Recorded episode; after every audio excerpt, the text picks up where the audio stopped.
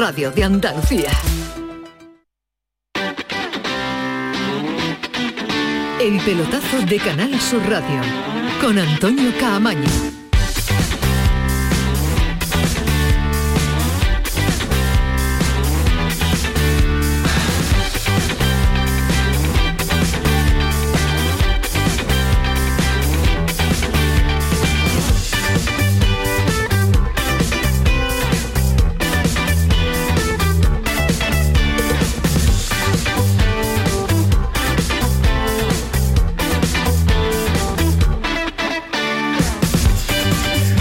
Muy buenas noches. Esto es el pelotazo 11 y 4, noche redonda para la selección española. Victoria ante Kosovo, 0-2 y lo más importante, porque no solo se estaba pendiente a este partido, sino también que con el rabillo del ojo o con uno de los ojos había que estar pendiente de lo que hacía Grecia y Suecia. Pues derrota de Suecia en Grecia.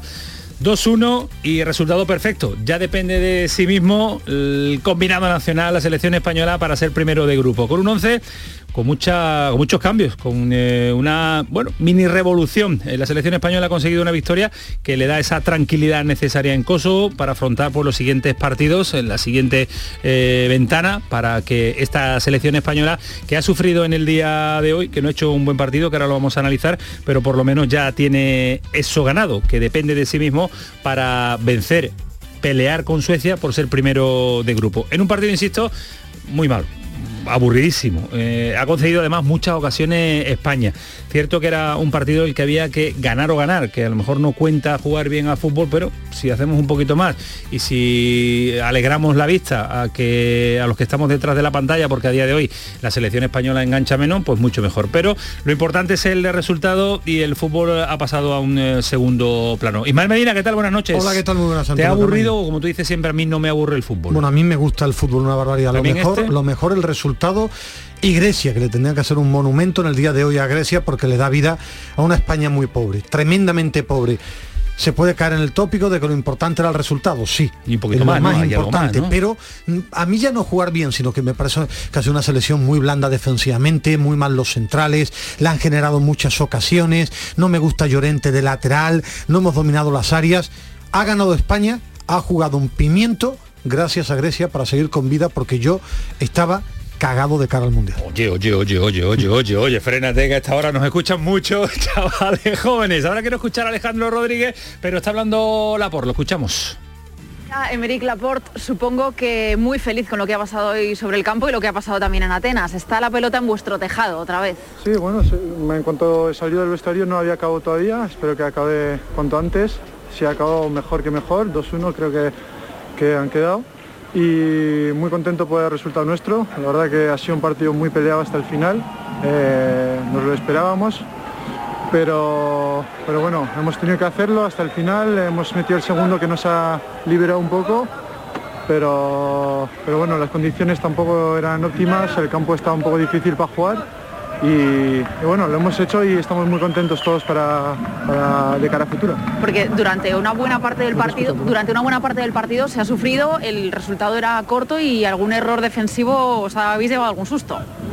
Sí, bueno, básicamente porque hemos querido eh, seguir manteniendo nuestra idea de jugar, mucho al balón, de muchos toques, y si es verdad que en un campo así eh, jugarla, jugártela mucho es, es complicado.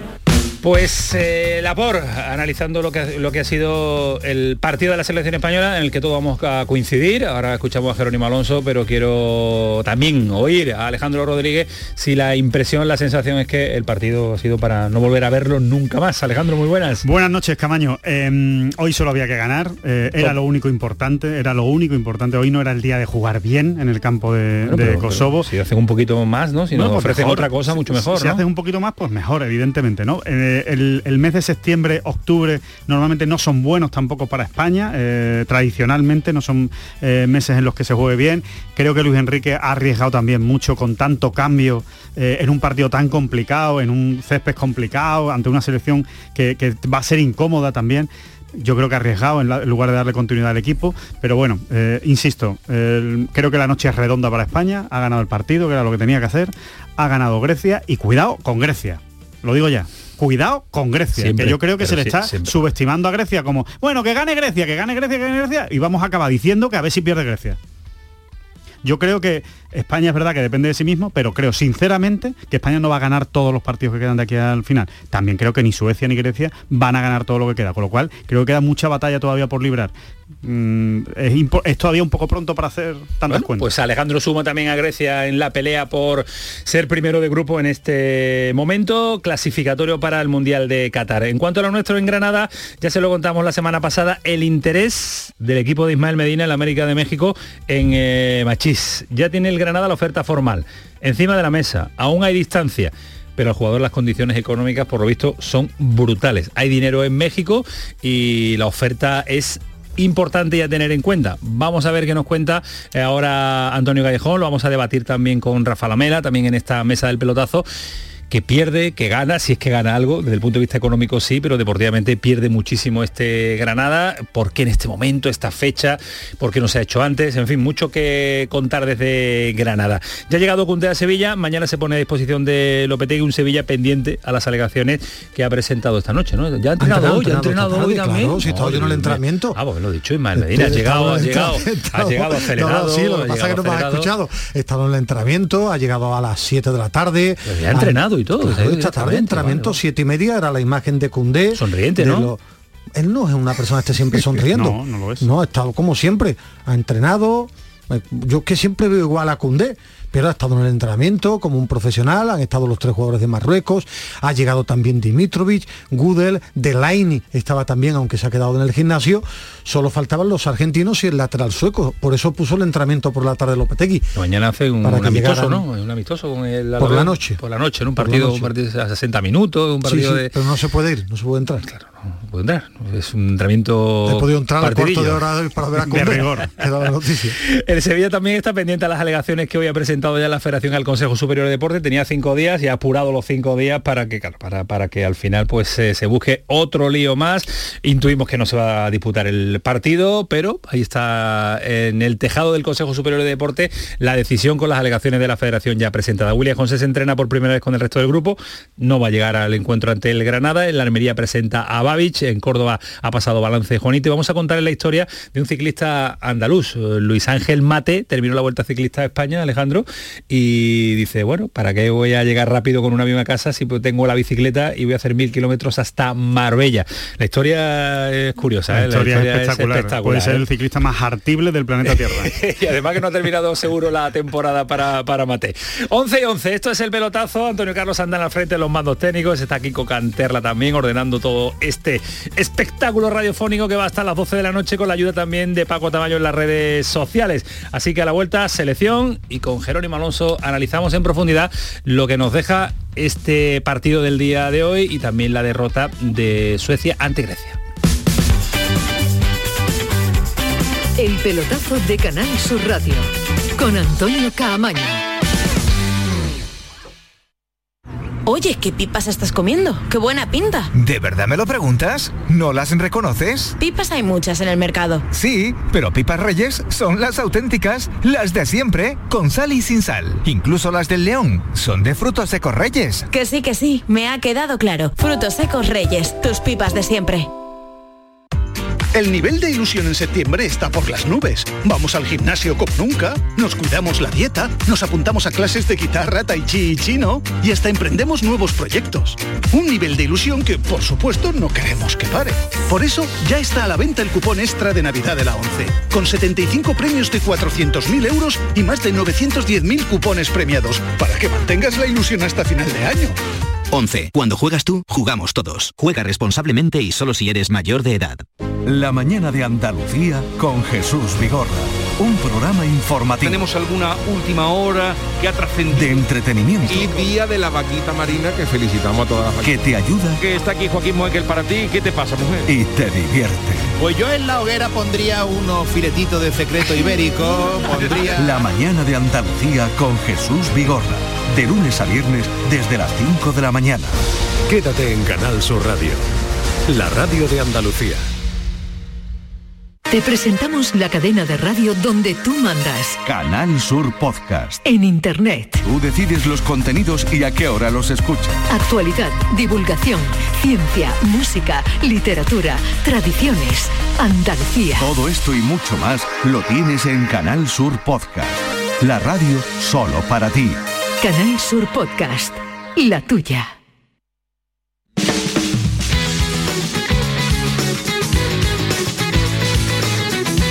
El pelotazo de Canal Sur Radio con Antonio Caamaño. Ay, lo que sucede en las pausas de publicidad de este pelotazo, que se sigue hablando de fútbol, se sigue hablando de radio y se sigue hablando de lo que ha hecho la selección española. Eh, Jerónimo Alonso, Madrid, ¿qué tal? Muy buenas. Hola a todos, muy buenas. Dime que no te has aburrido. Bueno, me ha aburrido un poco, aunque el partido ha tenido cierta emoción. Mm, Sí, cierta hasta emoción porque parecía que 1-0, Kosovo claro. podía empatar en, en cualquier momento. Y entonces, pues más, más bien ha sido pasar un mal rato con un poquito de miedo, ¿no? Sobre todo en la segunda parte, que yo creo que ha sido absolutamente para olvidar de la selección española. Bueno, estamos en la casilla de salida, ¿eh? Eh, eh, comenzamos esta fase de tres partidos dependiendo de nosotros mismos. Eh, ahora eh, perdimos con Suecia, la cosa se puso mal y ahora volvemos a depender de nosotros mismos. O sea que tres partidos después, en los que hemos tenido un mal partido en Suecia, un buen partido en Badajoz frente a Georgia y un bastante flojo partido hoy frente a Kosovo, bueno, pues la buena noticia es que la selección española ahora mismo depende de sí mismo. Ojo, pero también depende de sí mismo Suecia y también depende de su mismo Grecia. Grecia. Es, es verdad que a los suecos y a los griegos les quedan más partidos, porque a nosotros solo nos quedan dos. Jugar en Grecia y recibir a Suecia en Sevilla. Eso es lo que nos queda.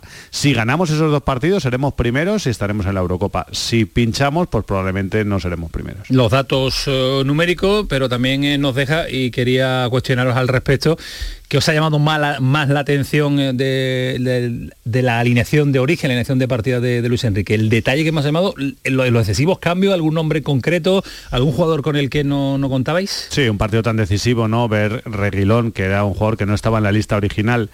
Eh, bueno, está, se marchó lesionado Gallá, eh, que Alba está tocado, ha, sido, ha sido una sorpresa. Es verdad que también Jordi Alba llevaba mucha, mucha acumulación de partidos. Eh, eh, la presencia de Pablo Fornás, bueno, sí, que Luis Enrique le ha dado una vuelta al equipo, no sé si buscando frescura, buscando probar cosas y tal vez pensando que iba a ser un partido más fácil de lo que realmente ha sido, porque mm, España acaba, miras el marcador y dices 0-2. Bueno, hemos marcado el segundo gol en el en los, ya prácticamente en los minutos finales y España ha habido un rato en la segunda parte en que el partido tenía toda la pinta de que Kosovo nos iba a empatar. Nos han hecho tres o cuatro ocasiones claras, un paradón magnífico de Unai Simón y arriba pues son un poco tiernos los jugadores de la selección de Kosovo y han perdonado ocasiones muy claras para hacernos el empate. ¿Qué te ha llamado a ti, Alejandro? A mí lo que más me indigna, eh, porque la palabra es indignación, eh, me mosquea que Luis Enrique insista con Marcos Llorente de lateral derecho. Totalmente. Es, es lo que más me molesta, Sí, porque a ver, si es que si es que tienes laterales derechos en España que pueden cubrir perfectamente ese puesto, tienes a Pilicueta y tienes a uno de los mejores interiores que hay en, en el fútbol europeo en estos momentos, ¿por qué desvistes un santo para desvestir a otro? O sea, es que Mm. lo hace lo hace las dos cosas mal al final. Pierde potencial en el lateral y pierde potencial en el interior. Sí, además No llegó lo entiendo. Pelicueta como suplente a la Eurocopa, se acabó ganando el puesto, jugó muy bien Sí. en la Eurocopa y ahora hemos vuelto a las andadas. Yo tengo la esperanza de que Carvajal ya coja vuelo y minutos en el Madrid y vuelva al lateral derecho y con esto Luis Enrique se olvide de esta pésima idea que es poner a Marcos Llorente de lateral, que es un futbolista que a todos nos encanta en el Atlético Madrid y que en la selección de lateral derecho pues es que pasa muy desapercibido. No es que falle, ni es que lo haga mal, pero es que perdemos al, futbolista referencia, llegador, eh, con ese sobreesfuerzo físico que siempre hace, que es en, del medio centro para arriba, ¿no? A mí me deja muy preocupado esto, este carrusel de partido de España porque ratifico lo que pienso de esta selección y tiene un problema Luis Enrique que él debe solucionar. Más allá de, estoy de acuerdo con Alejandro, Marcos Llorente no puede ser lateral, es muy buen interior, extraordinario interior y Aspilicueta es un muy buen lateral, no tiene que inventar, pero Luis Enrique tiene que tomar ya decisiones, ya no valen inventos. España defiende horroroso. La debilidad defensiva ni es tremenda. Amril Laporte, ni... La culpa era de Eric García en el- en el García, no, no, partido es que los dos son mm, centrales normales a día de hoy, son normalitos. Ni Íñigo Martínez. Entonces yo no sé si es Para mí Íñigo es el mejor. A mí me parece Íñigo Martínez que hoy ha hecho un partido horroroso. Sí, pero me Horroroso. ¿Veis- veis opciones en- Sí, en el- pues, en los pues, cen- en los centrales es decir, para si España? Albiol está bien, es decir, yo, o, o jugar con tres centrales y Aplicueta, yo no soy entrenador. Él tiene que asumir que España no tenemos grandes delanteros, pero tenemos de medio campo hacia arriba somos agradables y bueno, defensivamente defendiendo tan mal nos gana cualquiera. Kosovo te ha generado cinco ocasiones y no han Pues patado sí. de milagro y Su- Suecia te ganó porque defendemos muy mal y no nos puede engañar el europeo. Defendemos horroroso porque no tenemos buenos Pero, pero defensas. ¿creéis, Jero, eh, que es un, es un problema de piezas o es un problema de trabajo de conjunto que España defiende mal? ¿De nombre creéis que es? ¿Tú Creo que es un problema de las dos cosas, ¿eh? Creo que es un problema Yo de creo piezas, que es el trabajo que no colectivo tenemos también, ¿eh? grandes centrales solventes ahora mismo, pero también creo que es un problema eh, posicional del juego. O sea, hay, hay una distancia tremenda entre el centro del campo y la, y la línea defensiva. Ya Suecia nos jugó a eso, a colgar balones a, a la espalda de Busquets y de Coque y, y lo va empezando a repetir todo el mundo porque es un, escándalo, los centrocampistas no llegan. Entonces hay que tocar algo, hay que entrenar algo, hay que, mm, no sé si es eh, solo cambiar piezas o cambiar algo en el sistema porque España colectivamente no defiende bien y los de atrás se les ve vendidos.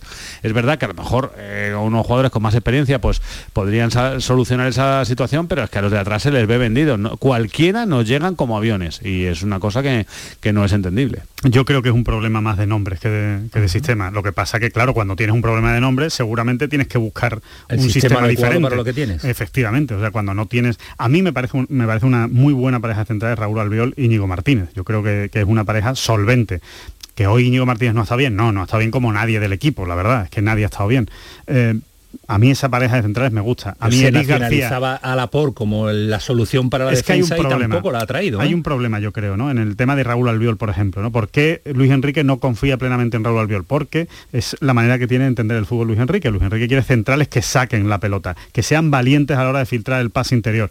Y Raúl Albiol no es ese perfil de, de central. Sí lo son Eric García y Emerick Laporte. El problema es que no tiene España ese central, digamos, tipo Gerard Piqué o Sergio Ramos, que te pueden hacer las dos cosas, que es bueno filtrando el balón, bueno con el balón en los pies, bueno en el desplazamiento largo y encima contundente. Yo creo que eh, Luis Enrique, que repito, siempre que he defendido me parece un buen seleccionador, amante de los líos, lo único que no me gusta, pero como entrenador tiene que recapacitar. Yo creo que el estilo, el estilo de su fútbol no se puede comer la realidad de España. España es una selección que puede ganar un partido a cualquiera, a cualquiera, pero a cualquiera te digo, a Argentina, a Italia estuvo a punto de ganar, le puede ganar a cualquiera, pero es que a España le puede ganar cualquiera. Es que Kosovo hoy podía haber ganado 3-1 con un poquito de acierto. Entonces, y estuvimos mal ante Suecia. Es decir, Luis Enrique tiene que saber que la, casa de España tiene que ser de atrás hacia adelante, no de hacia adelante de, de adelante hacia atrás. Y España defiende mal, defiende muy mal individualmente y en bloque. Entonces, o soluciona eso España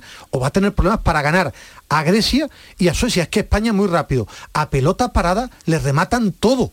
Todo a y le buscan las espaldas con una facilidad brutal. En los primeros Sobre 10 todo. minutos ha sido tremendo con cómo le buscan la espalda a la defensa, ya no solo a los centrales, sino a la línea defensiva de la selección española. Vamos a escuchar a Luis Enrique. Pues sí, pero vamos, esto ha sido como un parto y de los de complicaciones. Ya veis, este tipo de partidos cuestan siempre. Este no es el mejor mes para por historia y además lo puedo decir como jugador, que siempre es un mes que todavía no estás en competición y nos ha costado desde el principio. Hemos tenido muchos fallos en pases fáciles que sufríamos porque podíamos darle aire al rival y, y bueno, hemos tenido acierto en algunas de las ocasiones, tampoco demasiado claras y, y al final nos llevamos los tres puntos. La igualdad está ahí, hem- hemos visto ya el resultado de Grecia-Suecia y la igualdad está ahí. Va a, ser, va a seguir siendo así y espero que en el mes de noviembre estemos ya bastante más rodados. Sí, porque es verdad que eh, ellos han tenido ocasiones bastante claras, en muchos casos no tanto por su acierto, sí quizá por su valentía, sino por errores que han cometido los defensores españoles. Sí, pero yo siempre que pasa esto, siempre pienso que el, el más interesado en no cometer errores es el jugador, con lo cual cuando se cometen, el campo está muy bien, pero ya veis que el balón no bota en las mejores condiciones, pero no es una excusa, pero, pero te tienes que adaptar al campo. Y en estos partidos en los que cuesta coger ritmo porque, porque las situaciones entre que no estás muy fino y, que el rival eh, defiende bien y con orden, pues, pues cuesta. Y cuesta, me ha costado en, infinidad de, equipos y son partidos complicados. Además de esta victoria, eh, la otra, porque también se puede considerar así una victoria de España, volver a depender de sí misma. Sí, pero nos quedan dos partidos para clasificarnos para el Mundial. Uno será en Grecia y el otro será en casa contra Suecia. A Suecia no es que le tengamos tomado la medida. mm, o sea que Ya lo vimos en el europeo. Se clasificaron como primero, nosotros como segundos. Y, y que dependa de nosotros no significa que se vaya a conseguir, con lo cual ya llegará el tiempo en noviembre para afrontar esos dos partidos y será complicado. Ellos tienen todavía cuatro partidos a jugar. Grecia, que ha ganado eh, hoy, también tiene aspiraciones de ser segunda y es difícil ganar dos partidos seguidos, tres, cuatro, muy complicado. Ahora que termina esta ventana, ¿te sirve para sacar conclusiones tanto para esa final de la Nations como para eh, rematar esa clasificación para, para el Mundial? ¿Tienes ya tus conclusiones? Porque algunas las vemos. Eh, Unai Simón está en la portería, Ferran, se lo hemos dicho a él, siempre que tú estás ahí, él está en el campo. Eh, ¿Tienes conclusiones? Hombre, claro. Nosotros sacamos conclusiones continuamente y al final yo os puedo, eh, o puedo ocultar mis deseos porque tampoco es bonito mm, eh, postularse por uno u otro jugador, pero vosotros veis quiénes son los que repiten siempre. Con lo cual, si siguen a su nivel, esto no se puede garantizar. Yo casarme me he casado con mi mujer y no me voy a casar otra vez, con lo cual a los jugadores se lo digo a veces en broma, digo, solo me caso con mi mujer, o sea que con los demás, si das rendimiento, evidentemente Ferran y Unai están casi siempre, o diría siempre, si siguen a su nivel, es evidente que todos queremos contar con buenos jugadores.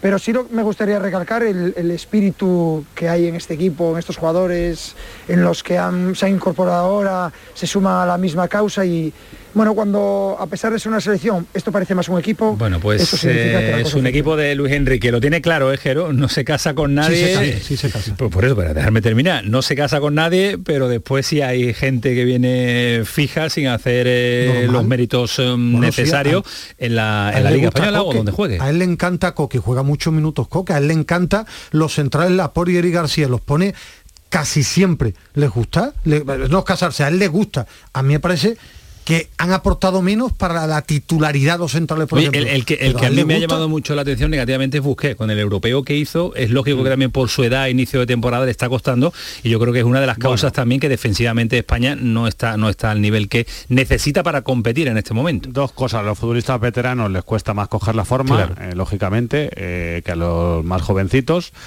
Eh, y luego eh, es verdad que Luis Enrique tiene algunos fijos, pero nos ha demostrado ya que, por ejemplo, el cambio de la portería, esta frase de Unai Simón, si la echas en perspectiva año y medio atrás, era David De Gea, ¿eh? Y al final pues llegó un momento en que Luis Enrique decidió cambiar de portero y no le dolió en prendas y, ca- y cambió de portero. O sea que yo creo que ahora mismo eh, no hay nadie que pueda decir que llegará de titular al, al Mundial de Qatar. Queda un año y, y Luis Enrique cuando algo no le gusta lo cambia y eso creo que es una buena virtud como seleccionador. ¿Qué nos queda, Jero? De, de partidos, claro el calendario lo tenemos. Bueno, pues el calendario que le queda a España, eh, los- en la ventana de noviembre, creo que son 8 y 12 me parece que es, el primero el partido frente a Grecia en Atenas y después eh, España- jugaremos, jugaremos el, Suecia. el España-Suecia en Sevilla. Solo nos quedan do- dos partidos, solo nos quedan dos partidos Sí, sí, nos para finalizar dos. la fase de Pero son los dos toros gordos, ¿eh? Grecia fuera, hay que recordar que a Grecia ya no fuimos capaces de ganarles en la primera jornada en España y eh, con Suecia pues vimos en la Eurocopa que en Sevilla no fuimos capaces de ganarles, o sea que son dos partidos muy difíciles, esa ventana de noviembre veremos cómo llegan ellos, ¿no? Porque ellos sí que en la ventana de octubre nosotros estaremos jugando la Final Four de la Nation League y ellos eh, seguirán jugando la clasificación, bueno, puede que alguno haya perdido, eh, que esto se nos aclare un poco más a nuestro favor. La ventaja es que ellos tienen que jugar cuatro, nosotros dos. Eh, pero si todo esto llega así, pues lo, lo jugaremos a vida o muerte. Con si llegáramos así a las dos últimas jornadas, podríamos quedar primeros, segundos o incluso terceros.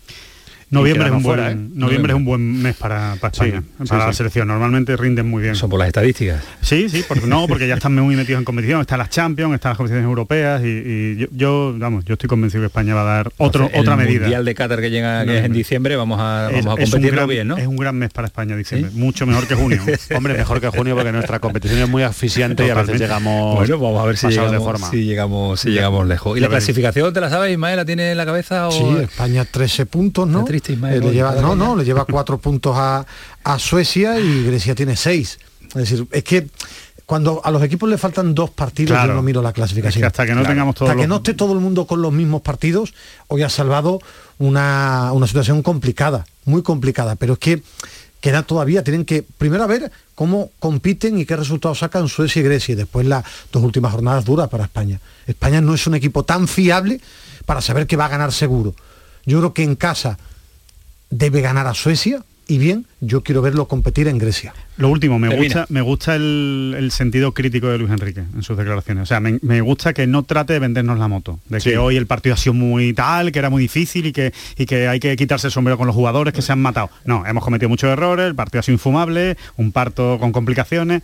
Mira, pues por lo menos eh, no trata de engañar al personal. Pues eh, nos quedamos también con el detalle positivo de Luis Enrique.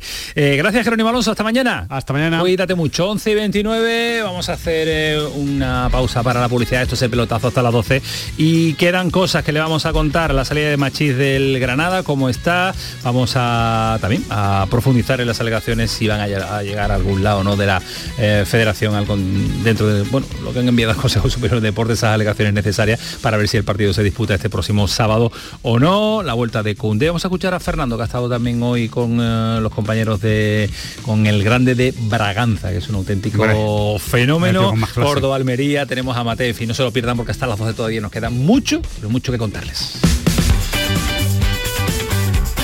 El pelotazo de Canal Sur Radio con Antonio Caamaño.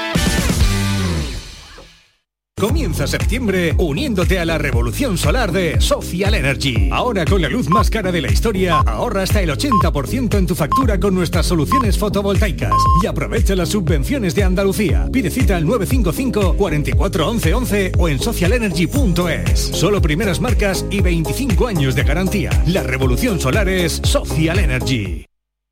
Canal Sur Sevilla. Nuestra gastronomía te acerca a nuestros pueblos. Platos elaborados con productos kilómetro cero, vinos de la comarca y postres típicos de nuestra tierra. Disfruta de una deliciosa manera de hacer turismo consumiendo productos locales. Todo un viaje de sabores. Sabores de la provincia de Sevilla. ProDetour. Diputación de Sevilla. Yo ya no pago por mi consumo y digo chao, digo chao, digo chao, chao, chao, a tú lo mismo. Vente conmigo, nuestro petróleo es el sol. Dile chao. Bienvenido al autoconsumo. Dimarsa.es. Un Mercedes-Benz tiene que estar siempre impoluto. Por eso, y para que puedas reparar cualquier golpe, por pequeño que sea, te ayudamos con hasta 150 euros de descuento sobre la franquicia de tu seguro. Y para que no te quedes sin coche en ningún momento, tendrás a tu disposición un vehículo de sustitución durante ese día totalmente gratis. Concesur y Fervial. Tus concesionarios Mercedes-Benz en Sevilla. Disfruta de la noche y de las sorpresas que un programa de radio te puede ofrecer. Como un gran club, con pianista y mayordomo. Y con grandes invitados, música en directo y mucha complicidad. La noche de Canal Sur Radio con Rafa Cremades. De lunes a jueves, pasada la medianoche. Canal Sur Radio, la radio de Andalucía.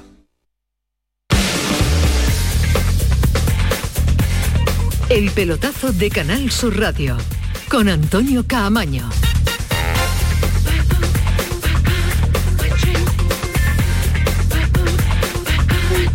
11 y 32, la intrahistoria de las pausas publicitarias son también para, para contarlas. Menos mal que Antonio Carlos no la está grabando y después las... Eso pero tú las escuchas, eso pero crees. las escuchas. Vamos a estar en Granada porque ya nos contaba la semana pasada Antonio Callejón. Adelantó. Adelantó Antonio Callejón que la América de México eh, ¿Sabes quién lo entrena? ¿No? Solari. Solari, ¿verdad? Solari, aunque tú hecho mi equipo en México es Tigres. Pues tú, tú eres de todos los equipos. Te cambia, te cambia dependiendo de cuándo vaya- de que le cuándo gusta vaya Alejandro. El tigre de la información es Antonio Callejón, que ya lo adelantó, hablaba en torno a 10 millones de euros que podían eh, pagar por el jugador del Granada, que el salario era interesante para el jugador, que no querían que sucediera otro, otro caso eh, Ruiz Silva, antes de que terminara contrato, pues eh, ingresar algo por este jugador. Y parece que no estaban mal tirados los tiros. Si viene de Antonio Callejón, es que no están mal tirados. Antonio, ¿qué tal? Muy buenas. Hola compañero, ¿qué tal? Buenas Hoy noches. sí ha llegado la oficialidad al club, ¿no? Sí, ya pensábamos la semana pasada el interés de este equipo mexicano en, en la adquisición de Darwin Machís, eh, todo el mundo lo conoce, uno de los jugadores más importantes de, de la plantilla del, del Granada. Esta semana, a principios de semana, ya se ha presentado una oferta for- formal después de los primeros contactos entre agentes, entre club, por, eh, por el jugador venezolano, Eh, una oferta que no se acerca a esas cantidades que se hablaban en México por la que el Granada entiende un buen negocio darle salida a Darwin Machís, eh, esos 10 millones de euros de los que se habla, porque hay que recordar que Darwin ha costado más de 7 millones de, de euros, acaba contrato en dos temporadas, entonces el Granada por menos de 10 yo creo que no plantea de ningún tipo una venta. La cantidad que ofrece el, el conjunto mexicano no se acerca a esos 10 millones de euros por dos motivos. Uno, porque económicamente el club no está muy allá y otro, porque esta cantidad no sería por el 100% de sus derechos. Al final es, un, es una fórmula muy socorrida por los clubes, no puedo pagar tanto, pues te ofrezco por un 60, por un 70% del pase del jugador, el dinero al que puedo llegar sería superior a los 5 millones de euros, pero en cualquier caso no, no se acercaría a esa cifra. El jugador saldría cedido en caso de que el Granada aceptara y el año que viene sería cuando, cuando recibiera el Granada esa, esa cantidad económica por la que tendrán que llegar a un acuerdo, porque el Granada yo creo que mm, no va a aceptar esa primera oferta. Eh, mañana o pasado se va, se va a, a contestar. En México hay mucho dinero para el jugador, pagan muy bien Sí. a los jugadores, pero muy bien, es decir, el Doblaría futbolista mexicano, sí, el futbolista meji- eh, mexicano se queda en su país porque cobra muy bien y los futbolistas de Argentina, Pero no pagan grandes lugares, traspasos, ¿no? lo que son liantes a la hora de negociar. ya está contando, son, ya lo está son contando maestros de El 70, el del 60. de, efectivamente, de, de- de los líos y de lo que te dicen, de lo que te dicen, a lo que negocian, a lo que quieren pagar, hay hay mucho mucho trecho. ¿eh? hecho, son liantes. El, el- el América de México en los últimos años no ha pagado nunca un traspaso ni que se acerca a los 10 millones de euros. Los ahorita son liantes negociando. Pues, Eh, pues, es- pues, pues pues se lo tiene que hacer mirar el Granada. hacer, hombre, se lo tiene claro, que hacer claro, mirar porque obviamente o, o le soluciona la parte económica para dos años o es absurdo deshacerse ahora mismo de Darwin O el jugador se quiere ir. Ya, pero si el jugador se quiere ir, tú no- tampoco no, te el puede poner jugador ve con muy buenos ojos esta Hombre, oferta claro. porque doblaría su salario, porque iría a un club con el que tiene opciones de ganar títulos, que eso es algo siempre muy apetecible para un jugador que ha estado en equipos de zona media, equipos de segunda división. Para el jugador es muy atractivo, además un futbolista que le apetece cambiar de aire eh, por, distintas circunstancias y que él lo ve bien. Otra cosa es que los clubes lleguen a un acuerdo. Pues menuda gracia le hace al Granada en este momento de la temporada desprenderse de un jugador de este nivel y lo que le aporta al equipo de, de Robert eh, Moreno. El compañero del ideal y bueno, analista de la perspectiva de, de Granada de nuestro pelotazo de Canal Sur. Rafa Lamelas, ¿qué tal? Muy buenas. ¿Qué tal? Buenas noches. ¿Cómo, cómo lo ves? ¿Lo ves eh, difícil, complicado en este momento la, la situación de, de Machí, de que vaya a salir o no? Es una negociación con tres partes muy distintas, ¿no? Como estaba diciendo Antonio, que creo que lo ha relatado muy bien, ha hecho un, un perfecto de la situación actual. El jugador se quiere marchar, eso parece obvio. Mm, eh, Las condiciones económicas eh, son mucho mejores que las que le ofrece Granada o que, o que las que tiene ahora mismo en Granada, pero que la América está muy lejos de satisfacer las necesidades mínimas de Granada. No se mueve el Granada de los 10 millones que, que pretende, ¿no? Claro, que no, no es una cuestión de, de- de- de- de romper la banca con la operación de Machís, pero es que por lo menos tiene que amortizarla. Es que el Granada pagó algo más de 7 millones de euros y hoy he descubierto que tiene el 90% del pase, que el 10% sigue perteneciendo al Watford de Gino Pozo.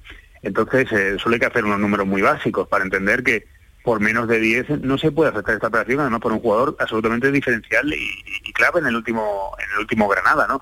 A lo mejor ahora para Robert Moreno no es tan protagonista.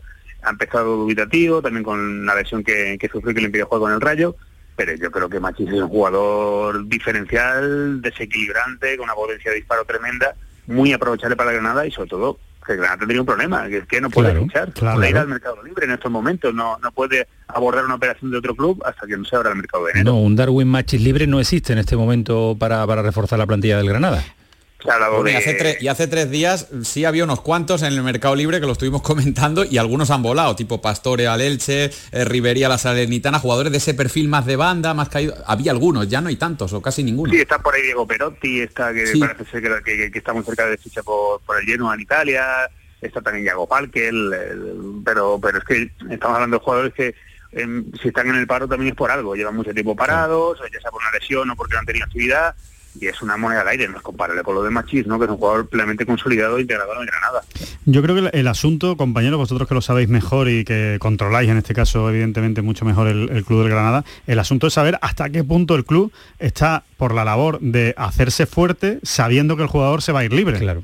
Bueno, libre en, do- en- en año y medio. Sí, bueno, pero, medio, ¿eh? pero que en año y medio no va a haber un duro por Darwin Machís. Entonces, no sé si el club está dispuesto a decir, mira, aquí aguanto 10 millones y si se tiene que ir libre, que se vaya libre, o no, o mira, si al final lo voy a tener que vender por menos, pues mejor menos la que no que se vaya situación libre. es muy parecida a la de a la de Ruiz Silva, ¿no? El Granada aguantó el tirón porque sabía que no tenía un relevo bueno, de, de garantía de lo ese pidió nivel. Diego, porque lo pidió Diego Martínez, que prefirió quedarse a Rui antes que sacar un dinero, pero la nueva dirección del club ya ha dejado claro en varias comparecencias, Patricia Ramírez, que, eh, que eso no va a volver a, a ocurrir, que, que los activos tienen que intentar darle una, una salida eh, en el momento adecuado y, y no quieren otro caso Ruiz Silva. Salvo que pongan mucho dinero, para mí sería un mal mensaje de, lo, Mucho de la dinero, gente que ¿cuánto manda en el Granada dinero, ¿cuánto es, a eh? su gente, al público. ¿Diez? ¿Con 10? Lo ha hecho Rafa Lamela las cuentas, es decir, o económicamente es muy buena o el Granada tiene que parar este tema, decir la machís, a entrenar, a jugar y a marcar diferencias. Creo que los mensajes que se dan desde el club son importantes. O hay dinero o no tiene ningún sentido la venta, como yo lo veo desde, la- desde Sevilla, desde la lejanía, porque al final es un jugador diferencial cuando está bien y el Granada tiene que quedarse en primera, ¿no? Que es la clave. Pues vamos a ver qué, qué sucede, porque no creo que sea un tema, Rafa, que se vaya, que se vaya a solventar en, eh, de inmediato, ¿no? O va para largo, porque la diferencia, según estáis contando, es de mucho dinero, eh, de la oferta a lo que pretende obtener el Granada. Sí, los mexicanos parecen tener bastante prisa, pero evidentemente esto se, se- se va a dilatar en el tiempo, ¿no? El mercado de allí está abierto hasta el 22 de septiembre, por tanto po- podemos tener culebrón todavía un par de semanas más prácticamente. Pero aquí lo que nos preocupa sobre todo es lo que puede afectar al rendimiento del propio equipo, ¿no? Primero, saber si este fin de semana, cuando hable Robert Moreno, que lo hará el sábado en rueda de prensa, si va a contar con él o no. Eh, a partir de ahí, eh, si no cuenta con él o si cuenta con él, cómo va a afectar su rendimiento en los próximos partidos, que son muy importantes. Es que Granada está con dos puntos, necesita vencer ya en Liga y disipar fantasmas, porque claro, se puede especular con una operación de este tipo, pero al final hay una realidad y es que Granada tiene que pelear eh, jornada a jornada por conseguir victorias y mantenerse en primera división. El lunes es el partido. como ahora sí, sin poder sustituirlo. Bueno, ya perdía Fulquier en los últimos días del mercado, pero por lo menos tenía un plan de contingencia que fue fichar a Santiago Arias. Pero ahora qué va a hacer el Granada. Oye, ¿cómo, cómo está Granada, Rafa, eh, al respecto del partido del próximo lunes ante, ante el Betis, en- con esa necesidad de puntos, ¿no? Después del inicio, eh, bueno, eh, raro de, de este Granada en las tres primeras jornadas del Campeonato Nacional de Liga. ¿Cómo, cómo va a recibir al Betis? Bueno, una de las cosas bonitas que va a haber es que gracias a las nuevas medidas, al alivio, mm, va a haber un 60% de aforo, va a haber 60 ya, 11.000 vale, vale. 11.000 abonados, que yo creo que está muy bien para los Cármenes. Prácticamente todos los que se han inscrito van a poder optar a, una entrada. Mañana sale, se decide el sorteo, ya se va a saber quiénes pueden ir. Y yo creo que eso ya beneficia el espectáculo de un derby, ¿no? Que yo creo que es un acontecimiento bonito. Dos equipos que están en la misma situación en cuanto a puntos, aunque yo creo que las cosas son un poco distintas, ¿no?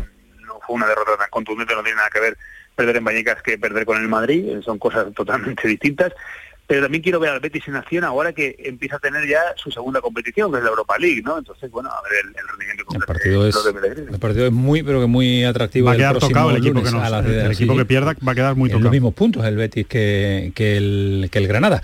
Así que el partido en cuanto a exigencia es, Los es miedos, máximo. los miedos no esperan, ¿eh? por mucho que digamos queda Cuarta mucho jornada, y tal. Medina, este ¿aparecen fútbol actual, ya? sí, sí, bueno, las preocupaciones sí. El que no gane termina preocupado, claro que va a quedar mucho, pero dos puntos después de cuatro jornadas, el, si el que pierda de los dos, claro, y el eh, empate vale muy poquito también bueno, para pero- los pero Ya, los dos tanto tienen en que dar un paso como, al frente. como en el Villamarín. Claro, claro. Preocupación que puede llegar ya a las primeras de cambio. Gracias, Rafa, un abrazo fuerte, cuídate. Un abrazo. Hasta luego, Antonio. Eh, y, y perdóname, Antonio, Sí, que he dicho. Patricia Ramírez, Patricia Rodríguez, no le voy a cambiar yo el nombre a la, a la directora general de Granada Bueno, a esta altura. Bueno, pues eh, el nombre de la directora general del Granada. Un sonido de Jorge Molino, Molina, hablando del, del Betis. El Betis es, es un equipazo, es un equipo con, con muy buenos jugadores y aunque ahora mismo tenga los mismos puntos que nosotros, eh, creo que es un, un rival muy peligroso, que es, eh, domina muy bien el partido con, con el balón y, y bueno, eh, tenemos que ser un equipo muy serio y a partir de ahí eh, utilizar nuestras armas para, para intentar conseguir los tres puntos. Sí, ¿no? Pues eh, así es el nivel que se va a encontrar de exigencia, como dice Ismael Medina, el próximo lunes para dos de los nuestros, un derby andaluz también el próximo el próximo lunes a las 10 de la noche, que no podemos olvidar que el horario el horario ya es también a tener en cuenta para un para un para un lunes. Eh, William José, ya decías que no iba a llegar Alejandro. Bueno, lo decía Pellegrini, Lo no decía yo. Pellegrini. O sea, que, que Pellegrini fue el No, que dijo... de las palabras palabras de, de Pellegrini. Claro, Pellegrini dijo que no iba que no iba a llegar. Vamos a ver. Más ver importante que lo diga Pellegrini que Alejandro. No, pues, bueno, también, depende, no, yo digo una cosa. depende, porque ¿eh? Yo digo una cosa. Últimamente en el Betis juegan todos al despiste, o sea que igual al final No acaba llegando. Eso, eso dicen, ¿no? Entonces mm, igual, igual Pellegrini lo dijo eh, para no dar pistas al Granada. Oye, no, no lo ser, descartemos, ¿eh? no lo descartemos porque si a día de hoy ya ha entrenado con el grupo.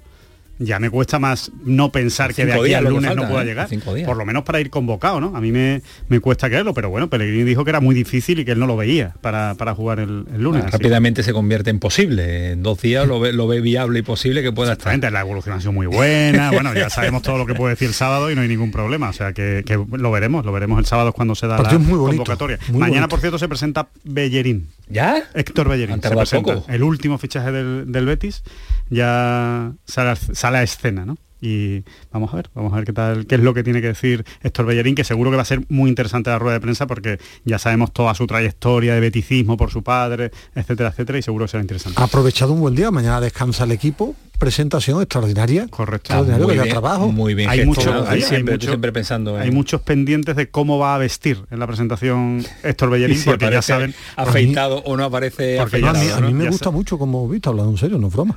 No, no, sí, me parece bien. hablando muy en serio. Es, es- es un jugador que desde luego marca tendencia en la, en la manera de vestir y se habla Ay, mucho. Lo que le gusta que a lo. Medina. Hoy llevas un día regular, ¿eh, Medina? No, No, yo llevas un tengo día mi regular. de ropa, que de Sí, sí, malo llevas un eso. ¿no? Que Cundé que ya ha entrenado, Ismael Medina, lo contabas en portada, venga. Lo que pasa es que no me echas Venga, cuenta, ahí lo más tú. curioso, Alejandro, es que yo he hablado con él a las 7 y 10 cuando iba Yo al tengo- entrenamiento. tengo, claro, es tengo decir, eh, ya sé que mi mujer y Camaño no me escuchan cuando hablo. Venga, venga, Lo venga, tengo venga, asumido. vámonos. Ha entrado Jules Koundé, estaba en la ciudad deportiva José María del Nido Carrasco, que tiene mucho poder en este Sevilla, es decir, está tomando decisiones junto es decir, que, que su voz ya se escuche mucho en el Sevilla, estaba allí, mañana estará también el acto con el presidente en la primera piedra de ese lugar que van a ser para el descanso del primer equipo en la ciudad deportiva, y ya han llegado todos los internacionales. Estaba Delaney, que marcó con Dinamarca, aunque no ha entrenado, ya que jugó eh, prácticamente el partido entero con Dinamarca, Gudel y Dimitrovic, Gudel titular con Serbia, Dimitrovic no jugó, los tres futbolistas de Marruecos, después del susto, y estaba Jules Koundé. A ti te preocupaba mucho, ha sonreído, que yo a Jules No, Koundé no, no, normalmente no lo ¿Qué veo carita sonreír. tenía? ¿Qué ¿Qué carita, carita tenía, no? Lo que quieren la habitual, oyentes. la habitual, la de sí. siempre. Yo siempre veo a Koundé, un ¿Qué- tipo qué peinado ha serio, de- de es muy, muy educado, un chaval, las veces que he hablado con él, tremendamente con educado, nosotros y nos sorprendió. educado la con la cabeza bien amueblada, que estará enfadado, normal. El, la ficha que le ponía al Chelsea era de categoría. Ahora, el Sevilla tendrá que recuperar esa química, él tendrá que volver a rendir en el terreno de juego y en el Sevilla hubo un futbolista que se negó a jugar como Daniel Alves, para mucho el mejor jugador de la historia del Sevilla, y después se fue al Barcelona y su currículum era extraordinario. Mira, Fernando, lo que dice sobre Conde. Jogador como o Condé está haciendo una temporada, es uno de los mejores centrales del mundo y es normal que un equipo como Chelsea, como Manchester United, otros vienen por, por ello, pero yo pienso que ya ha terminado, la, ahora está, yo pienso que está totalmente centrado en Sevilla, conociendo Condé y sabemos que va a ser otra temporada seguramente muy buena. Conociendo a Condé, No, está habla centrado eh, ya. Fernando habla muy poco, todo el mundo lo mira, es como el, el padre de la familia, él habla poco, pero solo con la mirada lo entienden los compañeros y seguro que hablará con, con Jules Koundé. Es de los mayores aciertos, mira que Monchi ha tenido muchos aciertos en su trayectoria, no lo voy a inventar yo aquí ahora, ni voy a hablar todo. Ahora lo de Fernando, el rendimiento de Fernando, un jugador ya con un currículum tremendo que estaba en Turquía, en Turquía ha perdido el ¿Va a rendimiento renovar? cada- Él ha dicho que quiere renovar. Lógicamente, ¿no? Sí, ahora van a hoy- aparecer, a en este mes y medio, dos meses van a aparecer las renovaciones en Renovaciones. cascada. Digo, Carlos, Ocampos, Fernando, yo creo que se va a ampliar A la ficha a Condé. Yo creo que le van Sí, a poner seguro. en categoría, no sé si los años, pero la ficha, pero a ver, cascada de ampliaciones de contrato del Sevilla, la de Fernando es normal que, que siga. Ahora nos cuenta más cosas, Ismael Medina, que la historia que viene ahora es interesante porque eh, un ciclista andaluz eh, dice que nada, de utilizar eh, avión, utilizar tren, utilizar coche para volver a casa desde Santiago de Compostela, que nada, que se dedica a pedalear, que es lo suyo y que quiere hacer más kilómetros, que quiere hacer la, la pretemporada, no, el final de temporada. Se llama Luis Ángel Mate, es de Marbella, es andaluz y a ver dónde, por dónde anda. Luis Ángel, ¿qué tal? Buenas noches. Muy bien, buenas noches. ¿Cómo estás? ¿Por dónde andas? Porque ya hemos contado la historia de lo que estás eh, haciendo. Nada más y nada menos que terminar la Vuelta Ciclista a España en Santiago de Compostela con casi 3.500 kilómetros, 23 días y ahora vuelves a casa y lo decides hacer hasta Marbella, hasta tu casa, hasta tu localidad, hasta tu ciudad, pedaleando también. Pues sí, la verdad que estupendamente, sí, sí, eh, como tú has dicho, eh, pedaleando pero a mi ritmo, a mi ritmo, no al que me llevan los demás. Pedaleando a tu ritmo y disfrutando, imagino, ¿no? Sí, sí, sí, está claro. Eh, pues eso, disfrutando del paisaje, de la gastronomía, de la compañía, de, mí mismo y, y, sobre todo, pues eso, dejando un poco al lado pues, todo lo que conlleva la competición, ¿no? El, estrés propio, lo, al final, pues eso, los números, la, la, la, vivencia propia de la competición, los, los, todo, todo lo que conlleva, que es muchísimo estrés y disfrutar de la bici pues de otra manera, de, la manera más primogénea, ¿no? Como cuando eras chico y cogías la bici simplemente por, por pedalear, por disfrutar y, la verdad que disfrutándolo mucho. Eh, ¿Y cómo se te ocurre la idea, Luis Ángel? Pues la llevaba tiempo rondando desde que al final, bueno, seguimos evidentemente los recorridos, cuando supe que la huerta acababa en, en Santiago, que es un que es un sitio de referencia, de destino de muchos cicloturistas, ¿no? Con el tema del camino, desde entonces ya le venía dando vueltas, ¿no? para mí pues era una oportunidad bonita para hacer algo así, también era una vuelta muy especial para mí porque era mi, décima, era también diferente a las demás porque, bueno, después de 10 años en Cofidis estrenaba equipo con Euskaltel, que también para el equipo era una vuelta muy especial después de unos años de ausencia. Y eso, empecé a darle vueltas a la cabeza eh, con, con Antonio Ortiz, que es con quien yo hago todo este tipo de locuras y y lo tenía claro, lo que pasa que bueno, que la condición indispensable era pues acabar la vuelta, nunca es fácil y prácticamente hasta que no estuve en Santiago ya, después de los veintipico días, pues no, no, no se lo dije prácticamente a nadie, ¿no? ¿Y, cómo lo organizas? Eh, yo imagino que tendrá que tendrá su organización, bueno, es tan fácil, ¿no? Volverse, volverse a casa en bici. Sí, lo, de hecho, bueno, en el equipo, como siempre estamos de coña y eso, yo creo que no, cuando se lo empecé a comentar así por encima, yo creo que no, no, lo asimilaban. Se, pensaban que lo estaba que le estaba vacilando, el director me volvía a repetir, no, dime para que la secretaria se busca en el vuelo, qué vuelo quiere, yo no, no, que me vuelva un bici. Yo creo que hasta que no llegamos a Santiago y les pedí la bici, no, no acabaron de pensarse que, que no era una broma y que era, y que era verdad. Y luego lo he organizado pues lo he hecho con una aplicación que se llama Comut, que, es estupenda para, para el cicloturismo, para, para calcular rutas, y nada, he puesto origen Santiago, destino Marbella, y ello, la propia aplicación me ha metido por, por donde ella ha querido. ¿Y, las etapas cuántas son? Son mil kilómetros y seis etapas, un poquito más de mil kilómetros, seis etapas. Hablamos de 150 más o menos diarios. Depende, sí, el primer día hice un poquito menos, que dormí, quería dormir en Tuy, en la frontera. Ayer hice 170, hoy han sido 160, mañana creo que tengo 220, 230, que ya llego a, cerca de, Extremadura, o sea, en Extremadura, y, sí, y el último día un poquito menos, desde Osuna a Marbella 120 y 130 creo. Hoy es el tercer día.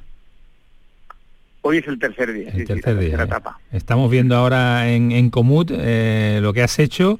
161 kilómetros a 21 21,2 kilómetros la hora, 1860 de, de, de, subida, 1640 de bajada y estás, eh, bueno, pues eh, no voy a decir dónde estás, en qué hotel estás, pero viene absolutamente todo en este, en este, en esta aplicación que tú dices, el perfil de la ruta, lo que has tardado. Por eso, porque sí, sí, siempre busca además los rincones pintorescos, carreteras sin tráfico, vienen marcados los usuarios, pues está súper bien, la verdad que ha sido, un descubrimiento muy muy agradable para, para esto, para el cicloturismo es estupendo. Oye, y con las ganas que tendría de verte la familia después del añito que llevas, es decir, encima vas a tardar seis días más.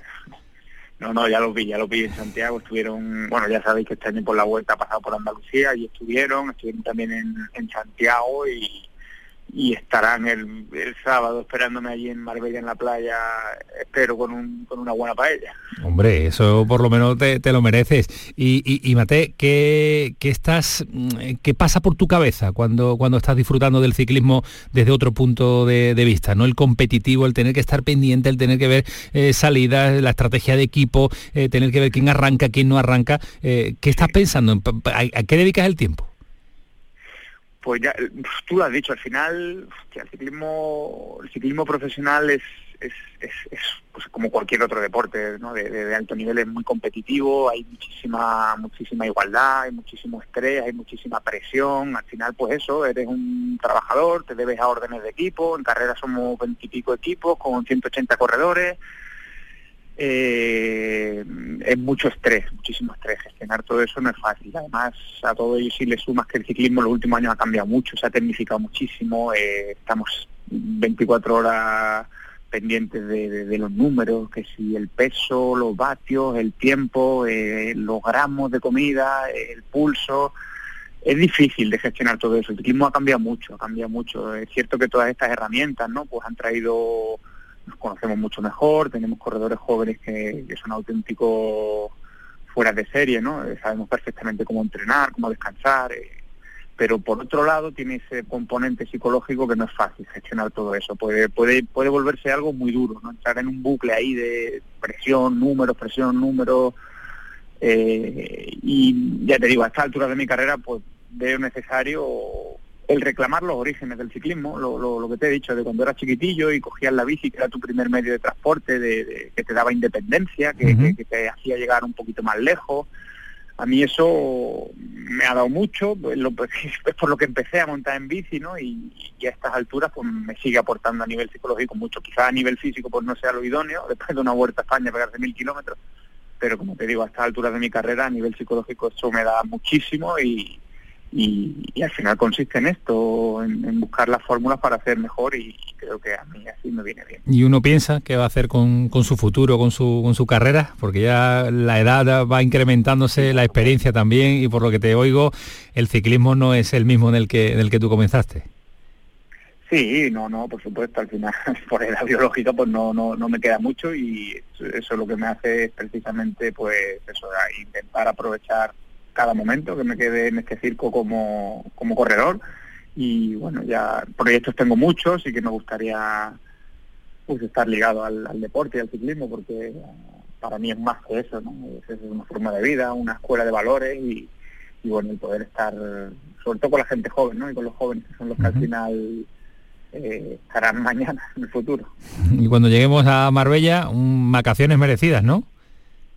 No, no, no, ¿No? no, no, tengo que correr, voy a correr, me queda todavía el Tour de Croacia a final de mes.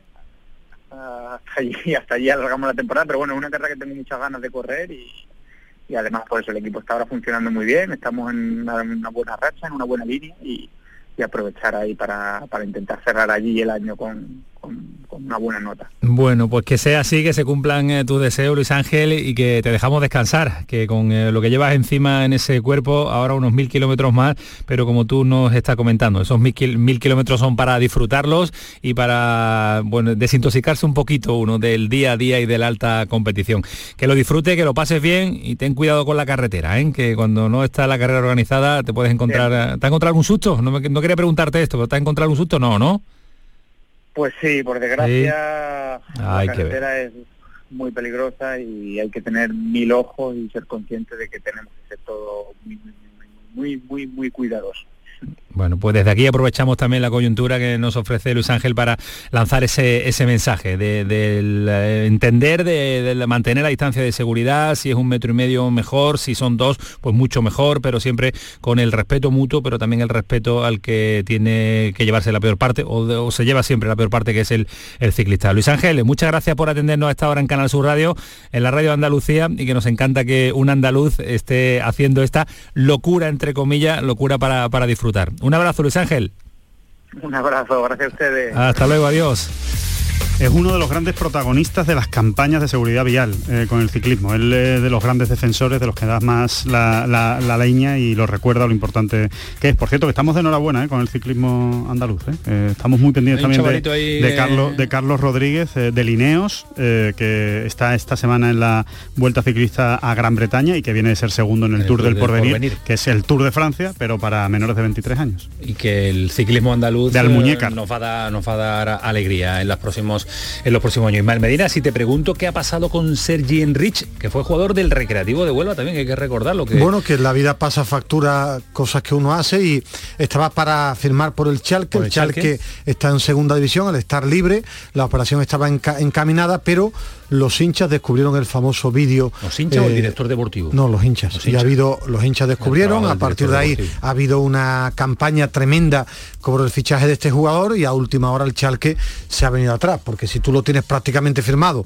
y cuando aparece la presión popular de aficionados diciendo que después de ver este vídeo y el Chalque se echa hacia atrás, es que es la presión popular, ¿no? Porque Algo parecido a lo que le ocurrió a Sergi Guardiola con el, con el, con el Twitter, Barcelona. con el Barcelona, que lo También, estaba sí. firmando y, Y al final se echaron para atrás los por la- mensajes sí. que Las redes sociales. Eh, ¿Algún marcador que se nos haya escapado en el que día ha ganado Italia. de hoy? Que ha ganado Italia. Italia ha ganado, ha empatado la Armenia, que a ti te gusta mucho. Pero de- eso no es noticia que Caparrós. Italia, ¿eh? Pero como de me hecho, gusta será Italia, noticia cuando pierda, porque es que lleva sin ¿Cuántos perder. Bueno, ha batido ya el récord. No sé cuántos son, pero son más de 50. eh, y, y es el récord absoluto en una selección de partidos seguidos sin perder. Ha- han ganado todas las favoritas menos Inglaterra, que ha empatado en Polonia, le ha empatado a Polonia en el 92.